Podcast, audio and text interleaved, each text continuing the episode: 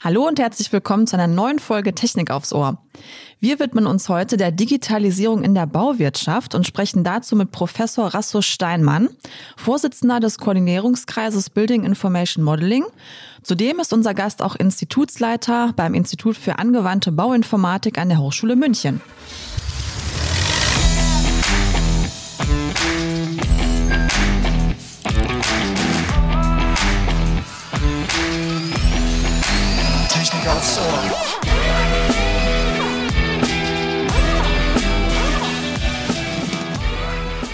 Schönen guten Morgen auch von mir, von Marco.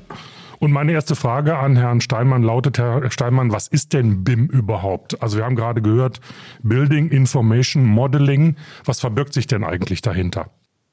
Ja, einen schönen guten Morgen auch von meiner Seite. Ähm, ganz konkret, äh, wenn man nachschaut, es gibt inzwischen eine DIN EN ISO-Norm 1956 und darin findet man auch eine kurze und knappe Beschreibung oder Definition von BIM.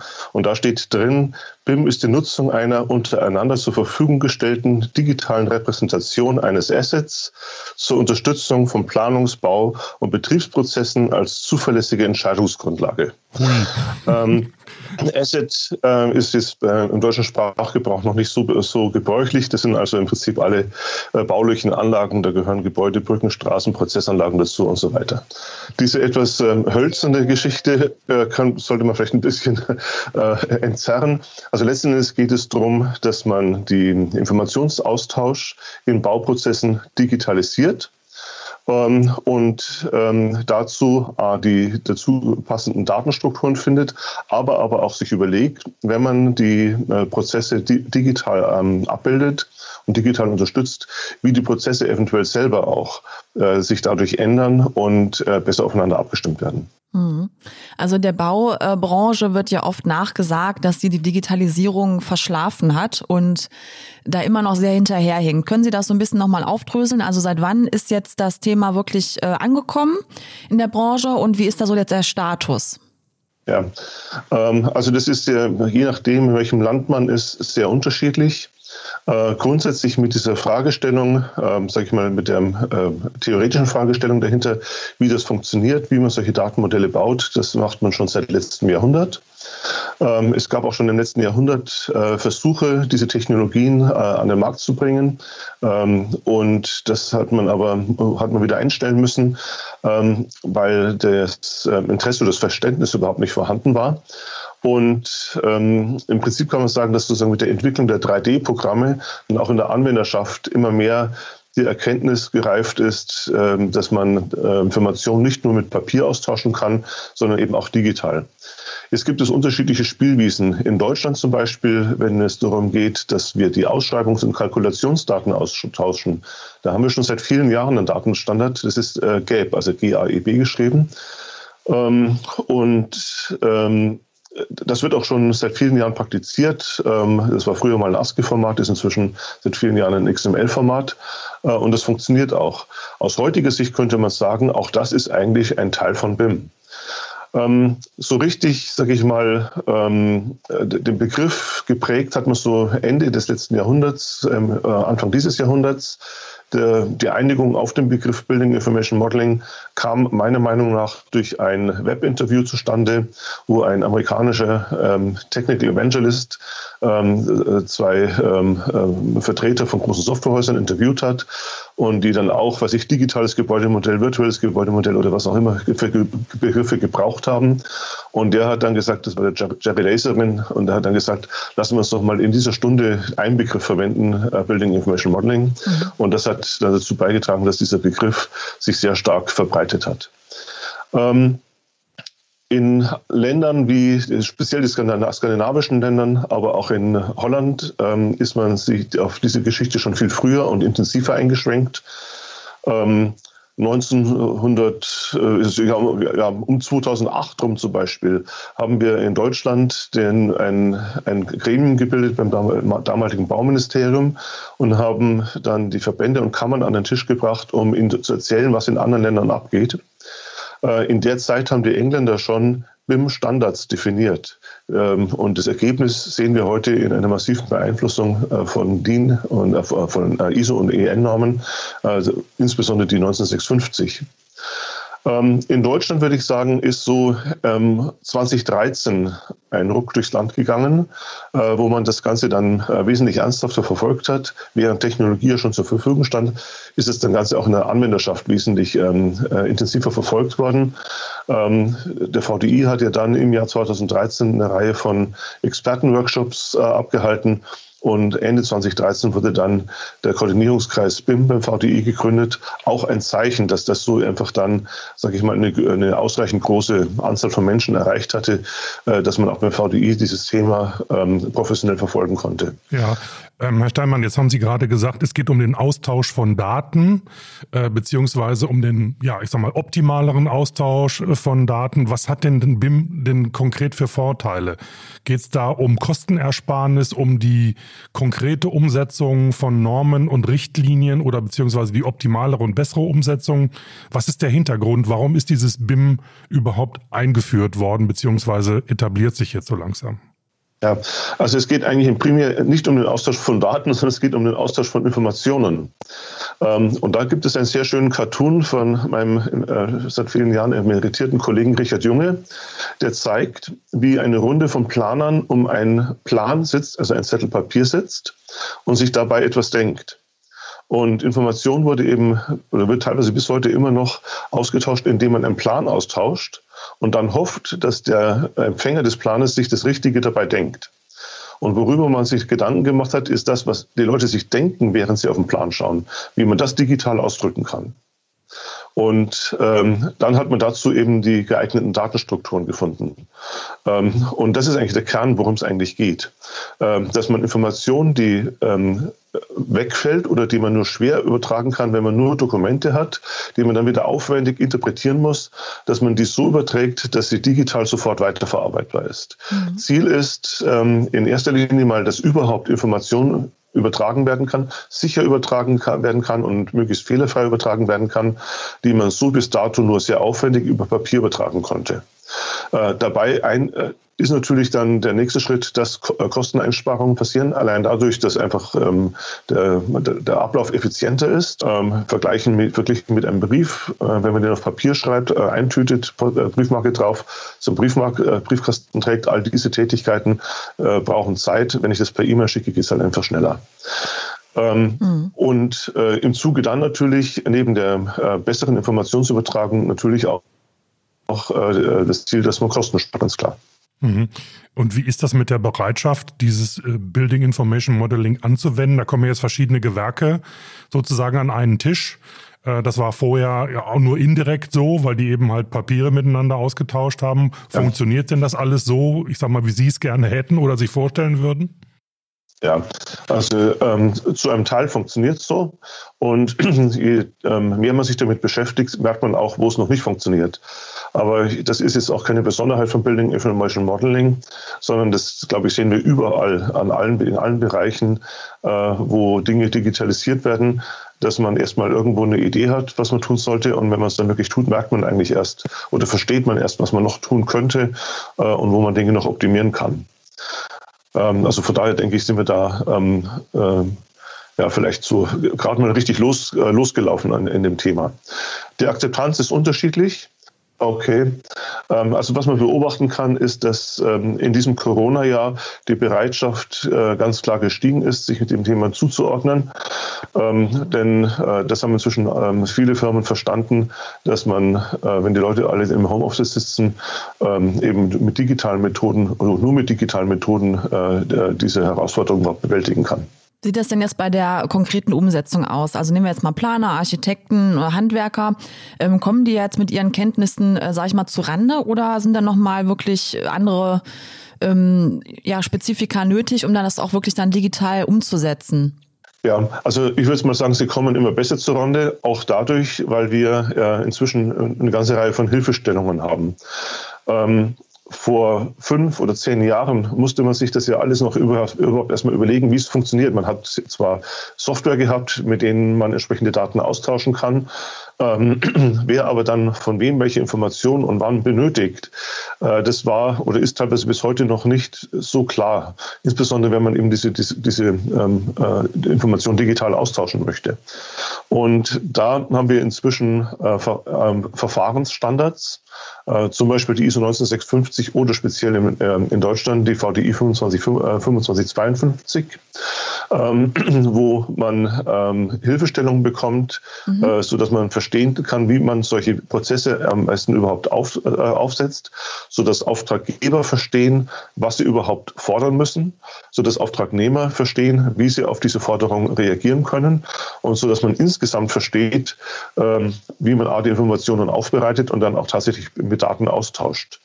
Ähm, und äh, wenn man so die Entwicklung der VDI-Richtlinie ähm, anschaut, der, der 2552, das ist ein ganzes Richtlinienwerk, äh, sieht man, kann man auch so ein bisschen die, die Entwicklung von BIM ähm, äh, nachvollziehen. Am Anfang ging es also erstmal darum, dass man alle das Gleiche darunter versteht, Begriffe definiert und so weiter. Mhm. dann ging es schon, wurde es, wurde es immer konkreter, bis wir jetzt in der 2552 11er Unterreihe so weit sind, dass wir uns sehr konkret damit beschäftigen, wie man eben diese Informationen strukturiert, dass man Prozessmodelle ähm, äh, ähm, definiert, indem man ähm, identifiziert, wer wann von wem die Informationen braucht. Ähm, und ähm, wenn man auch die Anforderungen an Informationsaustausch stellt, dass man am Ende auch verifizieren kann, dass die, die Anforderungen, die man gestellt, gestellt hat, am Schluss auch in den Daten enthalten sind. Collaboration Industry Foundation Extensible Markup Language. View. Fach- oder Industry Parametrische Modellierung. Kollisionsprüfung. Sprechen Sie BIM? Unter www.beut.de slash BIM finden Sie alles zum Thema Building Information Modeling. Jetzt auch unser neues kostenloses White Paper BIM für KMU. www.beut.de slash BIM. Wir verstehen uns. Herr Steinmann, jetzt ist es meine Frage natürlich, wenn ich mir so ein normales Architekturstudium vorstelle oder das Studium eines Bauingenieurs oder Bauingenieurin, äh, spielt denn da BIM bei den Studieninhalten schon eine Rolle oder muss ich dann wirklich also zu Ihrem Institut kommen, um mir dann entsprechende Skills äh, zu erwerben? Ähm, ja, auch das ähm, ähm, äh, verändert sich zurzeit. Am Anfang war das noch in wenigen Studiengängen. Inzwischen werden ähm, an vielen äh, Hochschulen und Universitäten Professoren speziell für das Thema berufen. Mhm. Ähm, also ich kann das von meiner Fakultät sagen, äh, da haben, ist das Thema auch sage ich mal, stufenweise ähm, eingeführt worden und man hat dem erstmal sagen wir, zwei Stunden gegeben, dann hat man es im Masterkurs ähm, entsprechend mit vier Stunden berücksichtigt und auch in äh, meiner Fakultät wenden sich jetzt Kollegen diesem Thema intensiv zu, überlegen sich, was das für ihr Fachgebiet bedeutet und ähm, ähm, es ist auch abzusehen, dass an meiner Fakultät ähm, äh, neue Professoren berufen werden, die speziell sich mit dieser Digitali äh, ah, Digitalisierung ja. im Bauwesen beschäftigen. Und das kann man an vielen Universitäten äh, beobachten, dass das zurzeit passiert. Was würden Sie denn so äh, zusammenfassend sagen? Welche Fähigkeiten sollte ein Bauingenieur, eine Bauingenieurin heute insbesondere äh, haben? Ja gut, ich meine grundsätzlich mal natürlich erst, erst äh, die, die, Fach, die Fach, äh, Fachkompetenz, die man braucht.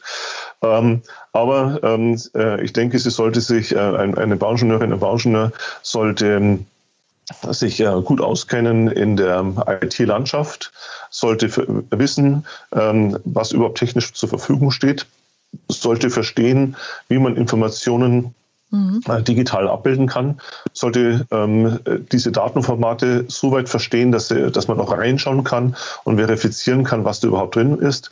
Das ist ja ein bisschen eine Herausforderung. Auf dem Plan kann ich draufschauen und können auch äh, zwei Leute draufschauen. Und alles, was Sie auf dem Plan sehen, das ist dann eben auch drauf auf dem Plan. Ähm, in einer IFC-Datei, äh, da erkennt man erstmal, wenn man die öffnet, sehr wenig. Ähm, also braucht man Tools, um zu verstehen, was ist überhaupt in so einer IFC-Datei drin. Ähm, und äh, das sind, glaube ich, Fähigkeiten, ähm, äh, die man vermitteln muss. Und natürlich auch ähm, eine, ein Verständnis, wie man Prozesse so gestaltet, dass Information digital ausgetauscht werden kann. Mhm. Jetzt, jetzt frage ich mal ganz ketzerisch, Herr Steinmann, dann kann man natürlich mit BIM möglicherweise auch solche Dramas wie zum Beispiel Berliner Flughafen oder Elbphilharmonie in Hamburg in irgendeiner Weise, ja, ich weiß nicht, ob man es gleich verhindern nennen kann, aber zumindest eindämmen, wenn da Kosten explodieren plötzlich in die Unendlichkeit und den Leuten dann immer gesagt hat, das kostet dann drei Milliarden Euro und zum Schluss sind es dann zehn Milliarden Euro. Da kann wahrscheinlich BIM doch auch helfen, oder? Ähm, ja, also ich, ich, möchte jetzt nicht in die Einzelheiten dieser Projekte eingehen. War Beispiel. Und, und, da, da, da, warne ich auch immer davor zu sagen, dass wir mit BIM alles nicht passiert.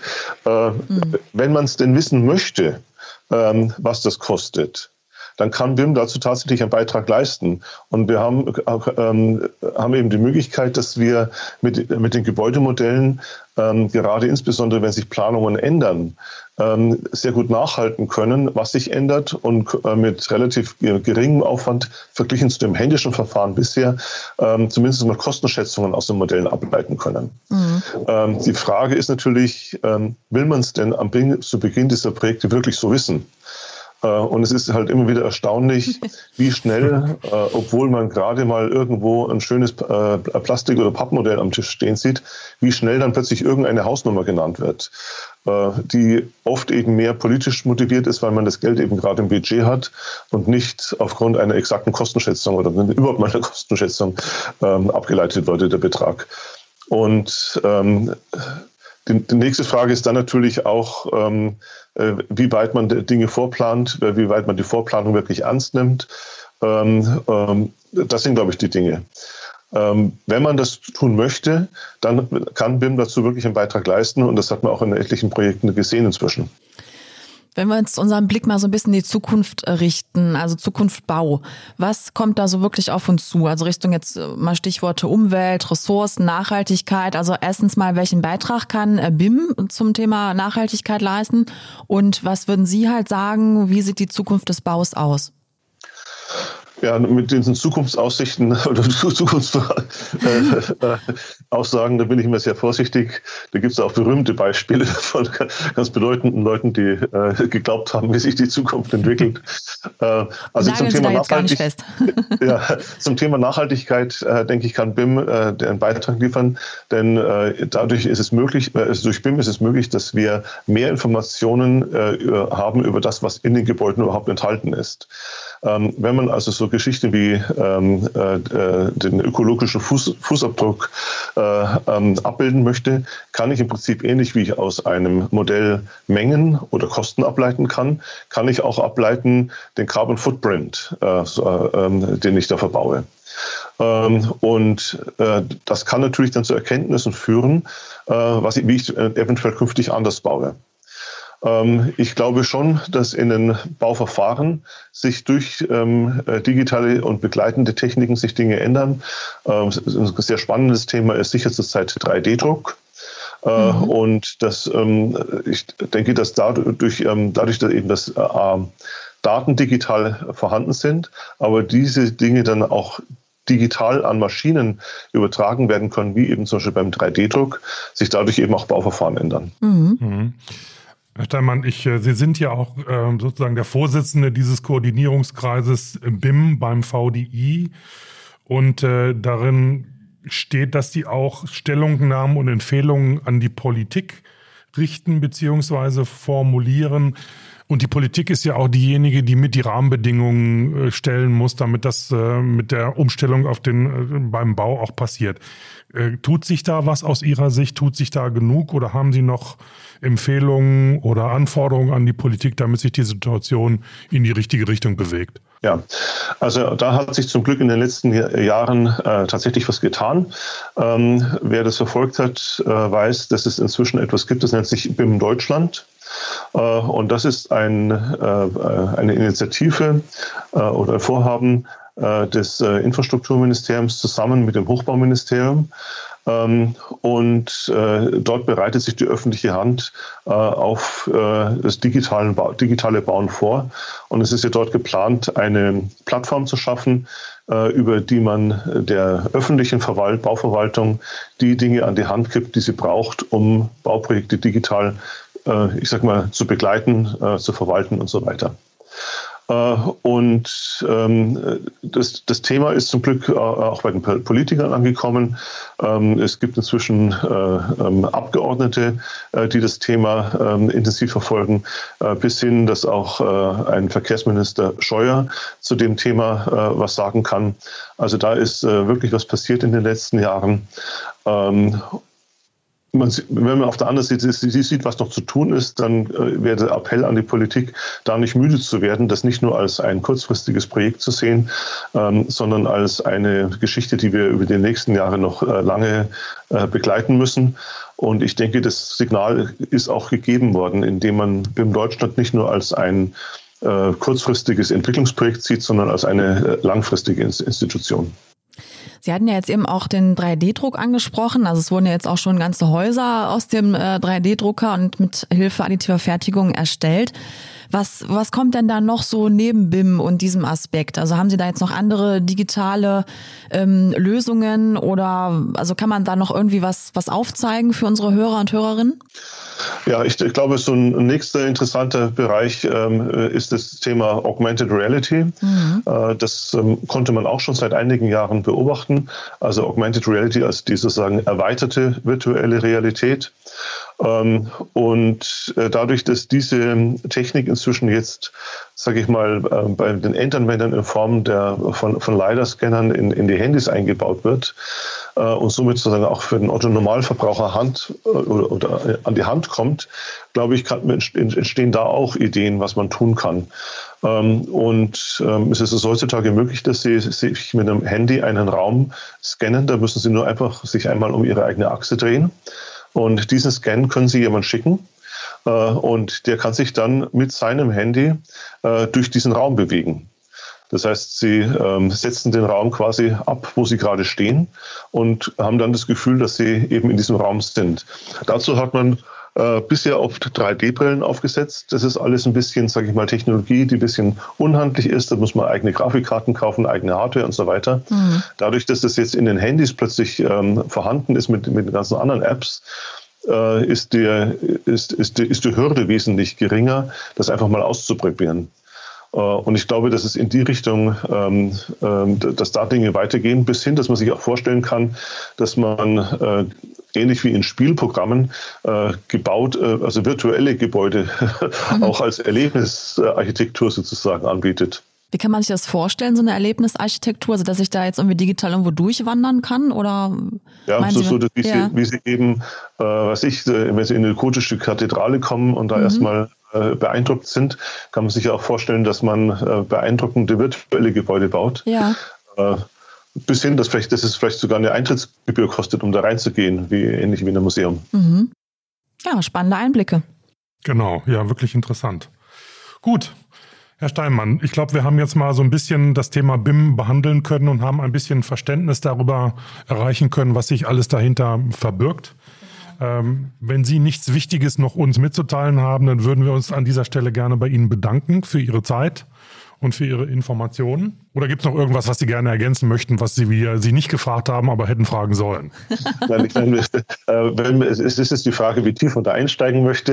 Und ich glaube, es war ja heute nicht das Ziel, eine Vorlesung zu halten über das Thema. Von daher glaube ich, haben wir da, äh, es ist uns gelungen, hoffentlich einen kleinen Einblick zu geben in diese ganze Thematik. Auf jeden Fall. Sonst könnten wir, sonst könnten wir uns natürlich noch Tage und Wochen über das Thema unterhalten. Ja, klar. Ja. Aber ich glaube, es ist wichtig, mal äh, inform darüber informiert zu ja. haben, dass es diese Techniken heute gibt, dass man diese Techniken anwenden sollte Produkte, weil sie eben auf vielen Gebieten zu positiven Auswirkungen führen. Ne? Mhm. Ja. Okay, prima. Ja, dann bleibt mir jetzt zum Schluss noch ein äh, kleiner Hinweis in eigener Sache. Und zwar gibt es auf ingenieur.de den Bereich Bauingenieur von den VDE Fachmedien. Und dort ist auch ein Online-Special zu Innovationen in der Baubranche äh, verfügbar. Da könnt ihr auf jeden Fall gerne bei Interesse mal reinschauen und reinlesen. Und den Link dazu findet ihr auf jeden Fall in den Show Notes. Prima, ja. Dann bedanken wir uns bei Herrn Steinmann und sagen noch, wenn ihr uns was mitteilen wollt, wenn ihr Ideen habt für Sendungen, die wir machen sollen, für Themen, die wir haben sollen oder wenn ihr Verbesserungsvorschläge habt, schickt sie uns bitte unter podcast.vdi.de. Wir freuen uns über jede Nachricht von euch. Ansonsten weiterempfehlen, liken, teilen. Da freuen wir uns drüber. Bis zum nächsten Mal. Tschüss. Ciao.